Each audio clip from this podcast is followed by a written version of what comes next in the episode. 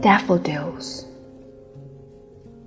I wandered lonely as a cloud that floats on high over vales and hills, when all at once I saw a crowd, a host of golden daffodils, beside the lake, beneath the trees, fluttering and dancing in the breeze.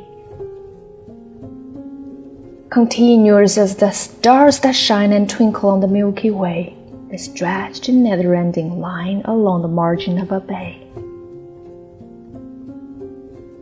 Ten thousand saw violet gleams tossing their heads in brightly dance.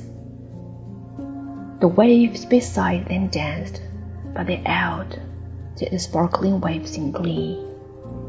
A poet could not but the gay in such a jocund company.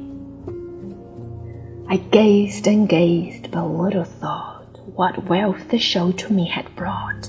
Bereft when on my couch I lie in vacant or in pensive mood, they flash upon the inward eye, which is the bliss of solitude, and then my heart with pleasure fills and dances with the daffodil.